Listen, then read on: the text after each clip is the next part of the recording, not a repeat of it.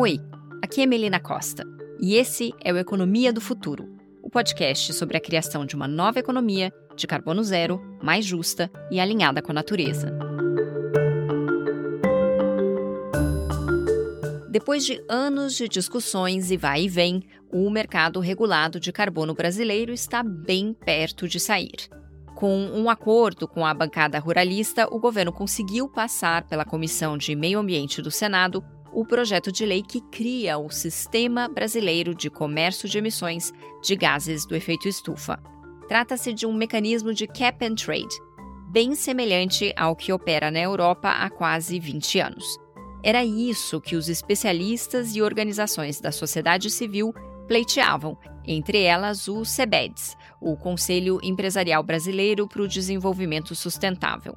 O episódio de hoje é uma entrevista com Viviane Romeiro, diretora de Clima, Energia e Finanças Sustentáveis do CEBEDS. Ela explica como funciona o sistema, de acordo com o previsto nesse projeto de lei, os efeitos que ele deve ter na economia como um todo e o seu modelo de governança. Ela também aborda dois pontos controversos e cruciais desse PL. O primeiro é a exclusão da agricultura e pecuária, exatamente os setores que mais emitem no Brasil. O segundo é a possibilidade do uso de créditos do mercado voluntário para compensar uma parte das emissões da indústria. Ou seja, o offsetting deve ganhar escala no Brasil. Se você ouviu o episódio passado do Economia do Futuro, você já sabe que essa é uma prática que passa por escrutínio no mundo todo, porque é difícil comprovar se esses créditos entregam mesmo o que prometem. Bom, vamos lá. Você vai sair desse episódio sabendo muito dessa política que tem o potencial de reduzir significativamente as emissões de carbono no futuro no país. Viviane Romero, obrigada pela participação no podcast. Eu quem agradeço, Melina. Viviane, antes da gente entrar na proposta da criação de um mercado regulado de carbono no Brasil, eu queria colocar todos os ouvintes no mesmo barco e explicar do que, que se trata esse assunto. Então, para começar, como é que funcionam, em geral, mercados regulados de carbono? Primeiramente, antes de focar em mercado regulado, eu queria só alinhar também um tema mais macro, que é a precificação de carbono, que é o tema guarda-chuva, né? que é dar preço ao carbono o que a gente chama aqui é, de carbono como os gases de efeito estufa, né? Então, a precificação é internalizar um preço como uma externalidade negativa que, em geral, não é contabilizada nas atividades e nos processos. Então, a agenda de mercado de carbono ela faz parte dessa agenda maior de precificação. Nós temos duas maneiras mais amplamente conhecidas de precificar o carbono.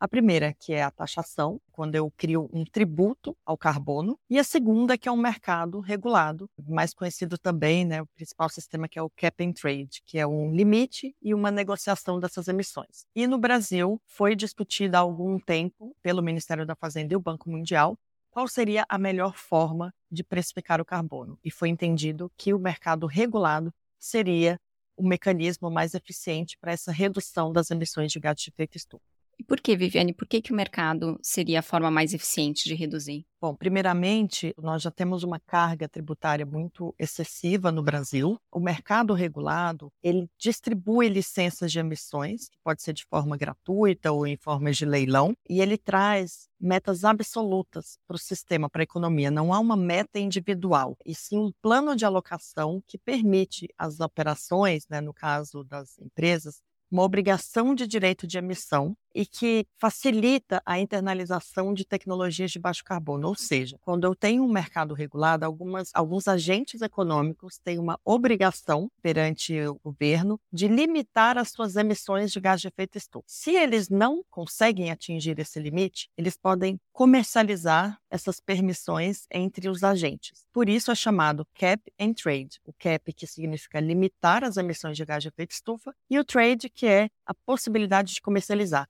Veja então que eu não estou restringindo necessariamente, eu não estou impedindo que aquela operação tenha limite mandatório, mas eu estou sinalizando que se ela passar desse limite, ela vai ter um custo adicional, que até então não vem sendo incluído nas operações. Então, é, a gente chama de precificação porque é justamente incluir um custo invisível até então, né? uma externalidade negativa, um impacto negativo para o meio ambiente e sociedade, que não vem sendo incluído historicamente e que agora, em razão do grande desafio das mudanças climáticas, vai ser necessário a criação de instrumentos para estimular essa descarbonização da economia. Viviane, o mercado regulado de carbono mais tradicional é o aqui da Europa, né? Então já tem, se não me engano, quase 20 anos é, em operação e funciona como você explicou, é, são estabelecidos limites por setores da economia, limites de quanto elas podem emitir, se elas ficarem abaixo disso, podem vender suas emissões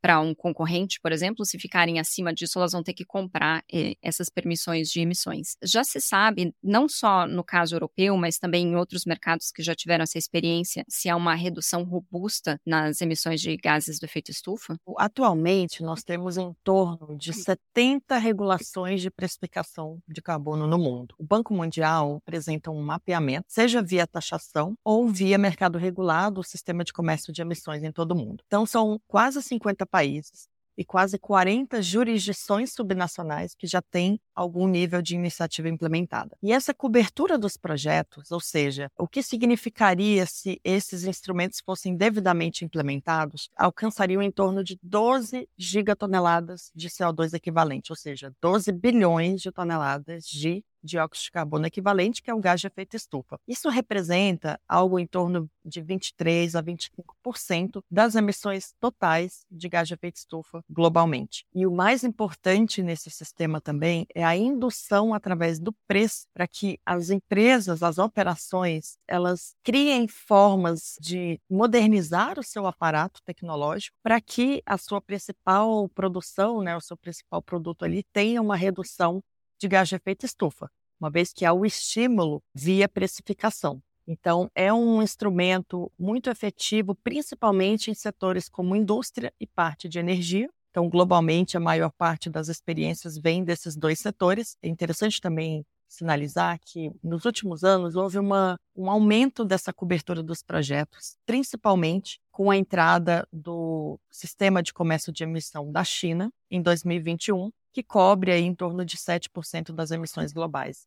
A gente acha que é pouco, né? Falar 7, 9%, mas se a gente pensar que, por exemplo, o Brasil ele representa em torno de 3% do orçamento global de carbono. Bom, vamos entrar agora no caso do Brasil o governo conseguiu aprovar no Senado o projeto de lei 412 que cria o Sistema Brasileiro de Comércio de Emissões. O projeto ainda precisa ser discutido, vai para análise na Câmara, pode ser que volte para o Senado dependendo do trâmite, mas em linhas gerais, qual é a sua opinião a respeito do design desse sistema e como ele funcionaria? É importante reconhecer, né, que ah, esse processo que foi feito até o momento vem de uma articulação do governo federal, né, pelo executivo, que no início do ano trouxe um rascunho de uma minuta liderada pelo Ministério de Desenvolvimento, Indústria e Comércio Exterior, o MD, e que depois foi centralizado e coordenado pelo Ministério da Fazenda. Mas historicamente, a gente já tem um artefato de iniciativas no legislativo em paralelo. Então, só para trazer um, em termos de contexto histórico, em 2009, a gente teve a sanção né, da Política Nacional sobre Mudança do Clima, a política climática que temos atualmente, e ela estabelecia alguns instrumentos ali a serem é, executados e desenvolvidos no decorrer né, do, do, do, período seguinte. Um deles seria o Mercado Brasileiro de Redução de Emissões, o MDRE. De 2009 até 2021, a gente teve um hiato de iniciativas para a regulamentação desse mercado. Somente em 2021, a gente teve um projeto de lei é, apresentado na Câmara dos Deputados pelo ex-deputado Marcelo Ramos e que trouxe aí as bases conceituais de um sistema de comércio de emissões. Teve uma participação ampla da sociedade civil, setor privado, o CEBEDES, Conselho Empresarial Brasileiro para o Desenvolvimento Sustentável, vem é, liderando essa agenda pelo setor empresarial desde 2016, por entender que é uma agenda muito estratégica e relevante para a política climática e descarbonização da economia. Então, a gente tem desde 2021 algumas iniciativas no legislativo. Dentre elas, o projeto de lei 412 de 2022, que agora ele foi apresentado como um substitutivo, né, à, à relatoria da senadora Leila Barros, que é a presidente da Comissão do Meio Ambiente do Senado. Nós temos um processo aí já avançado, como você mencionou, né, aprovado na Comissão do Meio Ambiente do Senado e que representa esse formato de um cap and trade, de um sistema brasileiro de comércio de emissões. Esse processo ele representa um grande e importante ponto de partida para as discussões e aprimoramentos que estão emergindo né, na tramitação legislativa e contempla vários pontos importantes que os especialistas, a sociedade civil, o setor privado, vêm pleiteando ao longo dos anos. Nós temos aqui alguns princípios basilares para esse sistema. A implementação gradual, ou seja, o sistema é, do mercado regulado iniciando com setores, é, atores né, e operações e nível de emissão, principalmente dos que já estão mais maduros. Então, globalmente, a gente tem majoritariamente indústria e parte do setor energético fazendo parte desses sistemas de comércio. E conforme o avanço metodológico vai, vai sendo alcançado, outras instalações, operações vão sendo inseridas nesses sistemas. Outro princípio importante também é uma previsibilidade e segurança jurídica, ou seja, a criação de um mercado regulado via lei e não via decreto. Ano passado, no Brasil, a gente teve um decreto que criava as bases para planos setoriais, né, prevendo aí um mercado de carbono. E foi bastante criticado, porque é super importante que essa discussão de fato venha pelo trâmite do legislativo para essa segurança jurídica e ambiência de investimentos. Por fim, eu trago aqui também a proteção à competitividade e soberania, que é um outro princípio fundamental para esse sistema funcionar, uma governança robusta, né, multinível, com a participação dos governos subnacionais, sistemas jurisdicionais, né, o setor privado e a sociedade civil. E, por fim, para o Brasil, um processo super estratégico, que é a intersecção da oferta voluntária no mercado regulado, ou seja, é uma inclusão de, da possibilidade de créditos de offset, né, de redução e remoção, incluindo os de origem florestal, para fazer parte desse sistema como uma oferta voluntária. Viviane, tem uma diferença crucial no desenho do mercado regulado de carbono brasileiro, que está sendo discutido agora, e o design do mercado europeu, que é o mais estabelecido, que é usado como referência nesse tipo de discussão. No caso brasileiro, tem a intenção de permitir o uso de créditos do mercado voluntário para que empresas possam atingir as suas metas no mercado regulado. Esse mecanismo ele traria possivelmente bastante demanda e até bastante liquidez para esse mercado voluntário, que é importante no Brasil, né? Tem vários projetos de captura ou de manutenção de florestas, por exemplo, que evitam a emissão de, de carbono para a atmosfera. Qual que é a sua opinião a respeito da inclusão dos créditos voluntários nesse sistema nacional? Eu digo isso porque assim não é totalmente livre de controvérsia, porque é uma grande discussão com relação à qualidade desses créditos de carbono, né? Teve vários estudos recentes que demonstraram que muitos desses projetos, inclusive esses que a gente chama de Red Plus, né, que são de proteção de florestas, como aqui no Brasil, não entregam que eles prometem. Então, qual é a sua opinião com respeito a essa possibilidade de juntar o mercado voluntário ao mercado regulado no Brasil? No Brasil, é um ponto estratégico essa conexão entre o mercado voluntário e regulado, ou seja, o uso de créditos de carbono dentro do mercado regulado de modo que o que estiver previsto no projeto de lei do mercado confira credibilidade e possibilidade desse uso de offsets, ou seja, de uma compensação do voluntário no regulado. É importante diferenciar que no projeto de lei, no Sistema Brasileiro de Comércio de Emissões, que é o mercado regulado, o foco é a intersecção de uma oferta voluntária no mercado regulado. Não se trata de regular o mercado voluntário, não se trata de trazer o mercado voluntário para dentro do regulado,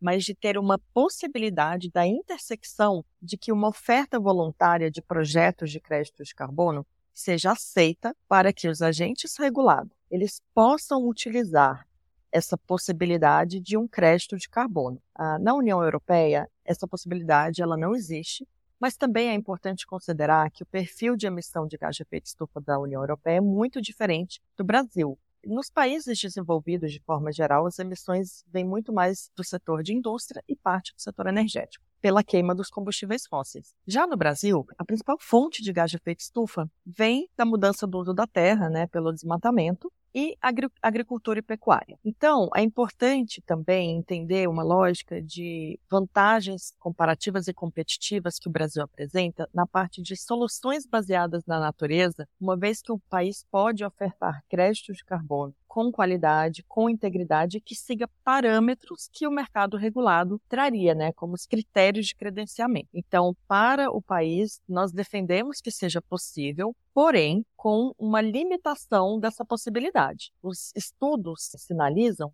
por exemplo, o PMR, que é o Partnership for Market Readiness, é uma iniciativa do Banco Mundial com o Ministério da Fazenda, que por muitos anos trouxe análises é, de impacto regulatório, econometria, justamente para entender qual era o sistema, qual era o melhor instrumento de precificação de carbono, como eu havia mencionado, uma taxação de carbono ou mercado. Então, foi recomendado que fosse um mercado e que dentro dessa possibilidade de offsets tivesse um limite de uso entre 15% a 20% da possibilidade de crédito de carbono. E aí, por que é importante ter esse limite. O mercado regulado, ele não deve ser uma forma unicamente de compensação. Por isso que é importante a gente ter um limite de offsets. Se não tivesse essa restrição, uma operação poderia pensar: é mais economicamente viável que eu compense as minhas emissões 100% comprando crédito de carbono de outro país ou de outra eh, unidade industrial que não a minha. Dessa forma, a operação estaria apenas compensando, mas ela não estaria internalizando uma tecnologia de baixo carbono. Enquanto que o mercado, ele é um instrumento de transição efetivamente para a descarbonização, ou seja, ao dar um preço ao carbono, a ideia é estimular que o agente regulado, o agente econômico, ele internalize uma técnica, uma tecnologia de baixo carbono e que ele possa usar uma pequena parte para complementar os seus esforços. Então, se o agente regulado ele não consegue atingir ficar dentro do limite das suas emissões anuais, ele tem a possibilidade de comercializar, de adquirir licenças, permissões de outro agente regulado que tem essa oferta, ou fora do sistema do regulado, ele pode adquirir um, offset, né, os créditos de carbono, desde que esses créditos passem por um critério de credenciamento do regulado. E aí o seu ponto sobre a integridade, ele é fundamental, porque os créditos de carbono globalmente têm sido alvo de debates e de muita polêmica polêmica, justamente sobre essa integridade. Então, de fato, é um tema muito polêmico e controverso. Porém, uma vez que o mercado regulado estabeleça critérios de credenciamento, um aspecto positivo dessa intersecção da oferta voluntária é que, ao aumentar a régua, os critérios, a exigência dentro do mercado regulado, isso pode conferir mais credibilidade para o mercado voluntário. E Viviane, é, de acordo com esse projeto de lei, co como vai ser a gestão e quem vai estabelecer esses critérios de qualidade, de integridade para os créditos de carbono? Aí nós estamos falando da governança do sistema, que é um ponto super é, estratégico para a robustez né, do mercado regulado. Então, nós temos hoje no projeto de lei uma estrutura de governança que inclui uma instância deliberativa, que é Comitê Interministerial de Mudança do Clima. Esse comitê, que é o SIM, ele foi reativado por decreto agora em junho de 2023, e ele é uma instância máxima né, nessa governança do projeto. Uma outra instância é a instância de gestão, na forma do órgão gestor, que pode se desdobrar em uma gestão compartilhada com outros atores. E, por fim, uma instância consultiva. Essa estrutura ela segue também práticas internacionais e que é importante para garantir que um sistema de comércio de emissões funcione como um instrumento de mercado, tenha uma gestão governamental que seja capaz de estabelecer o cap, né, que é o limite, e que ao mesmo tempo cumpra as obrigações do Estado né, brasileiro no âmbito do Acordo de Paris, promovendo aí o controle dos preços que são necessários para garantir a estabilidade econômica. Um outro ponto importante dessa governança é a participação de atores não estatais no nível técnico consultivo, né, essa governança climática multinível, que fortaleça a participação dos governos subnacionais, da participação do setor privado e da sociedade civil. E, Viviane, são essas permissões ou licenças que serão valores mobiliários? Essa é a minha primeira pergunta. E a segunda é por que é importante ter essa categorização de como um ativo financeiro dessas permissões? Bom, o tema de natureza jurídica, ele é super importante também e foi alvo de grandes discussões entre os atores, porque a natureza jurídica, ela vem tanto para as licenças e permissões,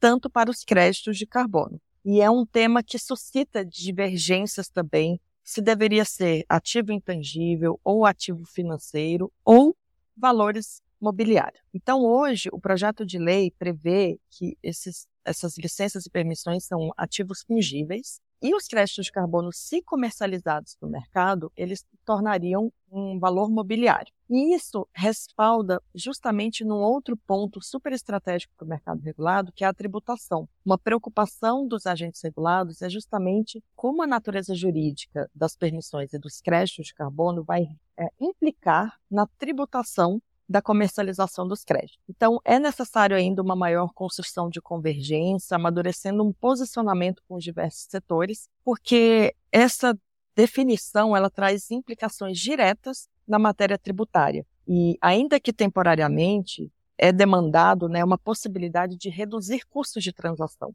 Então, uma preocupação pelo lado de desenvolvedores de projeto seria justamente em reduzir a carga tributária na comercialização para que o mercado possa, de fato, estimular a comercialização de créditos de carbono, permitindo né, que as empresas tenham maior clareza, tenham maior ambiência para considerar os investimentos a serem feitos.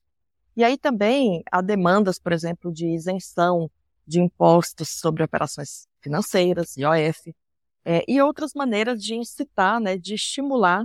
Então, a definição da natureza jurídica do crédito é, é um desses temas pilares e que hoje o projeto de lei define né, como valor mobiliário se transacionado mercado na, pela comissão é, da CVM, Comissão dos Valores Mobiliários, uma parte fundamental para dar essa liquidez e para dar essa viabilidade dos créditos como um todo. Uma das críticas a esse projeto da criação do Sistema Brasileiro de Controle de Emissões é que o setor que mais emite gases de efeito estufa no Brasil hoje, que é o uso da terra, né, e isso inclui o setor do agronegócio, ficou de fora desse esquema de limitações de emissões. Qual é a sua opinião a respeito disso? Essa é uma questão super sensível e polêmica mas eu acho que é muito importante a gente entender as sutilezas, né, e os lados, né, de quem tem as divergências nesse momento. Então, primeiro, regular o setor agro é um desafio técnico, mas também muito de origem política. Internacionalmente, o setor não costuma ser regulado dentro de um mercado do sistema cap and trade. Porém, é importante a gente ponderar que nessas, nesses sistemas de comércio de emissão globalmente, principalmente nos países desenvolvidos, o perfil de emissão de gás de efeito estufa é muito diferente do perfil do Brasil, como já disse. Se no Brasil a gente tem um perfil justamente, ele vem com majoritariamente emissões da agropecuária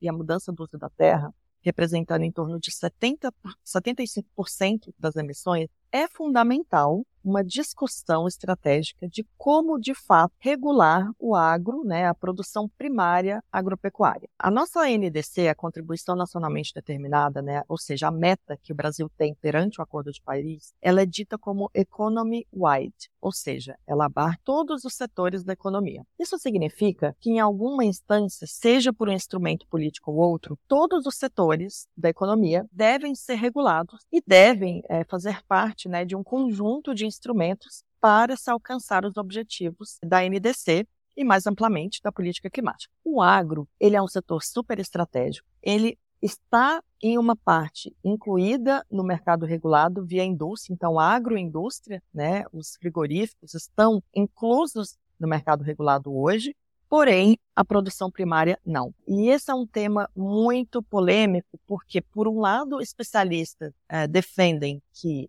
o mercado regulado ele tem que ser economy-wide, tem que trazer todos os setores sem exclusão, principalmente se a gente quer né, combater de fato o desmatamento. A maior parte do desmatamento vem da ilegalidade e também pela expansão, né, muito incitado pela expansão da fronteira agrícola, da agropecuária. Então, limitar, regular as emissões da agropecuária é um ponto fundamental para que a gente tenha uma política climática, um pacote de instrumentos que de fato tragam todos os setores. Porém, é um tema ainda muito contundente em um momento em que o Brasil vem com um desafio aí de produção de alimentos, por outro lado, né, como alguns especialistas colocam, o risco de aumento sobre o, preço final do alimento. No entanto, o que a gente vem defendendo no SABETS é que o agro ele faça parte do sistema de comércio de emissões no âmbito do princípio da implementação gradual. Ou seja, os primeiros setores, os primeiros atores que têm uma maior maturidade em termos de mensurar, relatar e verificar as emissões, como é o caso de indústria, seja prioritário neste momento. Mas isso não excluiria a participação futura do agro no sistema de comércio de emissões. Então, uh, o que a gente vem defendendo historicamente no CEBEDS é a implementação gradual. Primeiro, os, os principais setores que já estão mais maduros para tanto, mas não excluindo a possibilidade de, em algum momento, né, a gente ter a inclusão do setor de produção primária, né, agropecuária. Isso significa é, também reconhecer que a ciência brasileira vem avançando bastante para mensurar essas emissões de gás de efeito estufa da agropecuária, mas hoje ainda temos desafios bastante robustos em termos de complexidade metodológica para mensurar essas emissões. O setor agro ainda tem um perfil de conservadorismo. Então, como é que a gente traz mais inovação tecnológica, estimula a extensão técnica, assistência rural, para que os produtores rurais tenham acesso às técnicas de baixo carbono do Plano de Agricultura de Baixo Carbono, que é o Plano ABC do governo federal plano ABC+. Várias técnicas, por exemplo, recuperação de áreas e pastagens degradadas, a integração lavoura, pecuária e floresta, plantio direto. Essas são formas de internalizar tecnologias de baixo carbono na agropecuária e, ao mesmo tempo, trazer o aumento de produtividade, lucratividade. Então, é um momento estratégico do setor se modernizar. Perfeito. Viviane, super obrigada pela participação. Que agradeço. O Economia do Futuro é publicado quinzenalmente às quintas. Para não perder nenhum episódio, você já sabe, é só seguir esse podcast no seu tocador. E para contribuir com esse projeto, indique esse episódio para um amigo.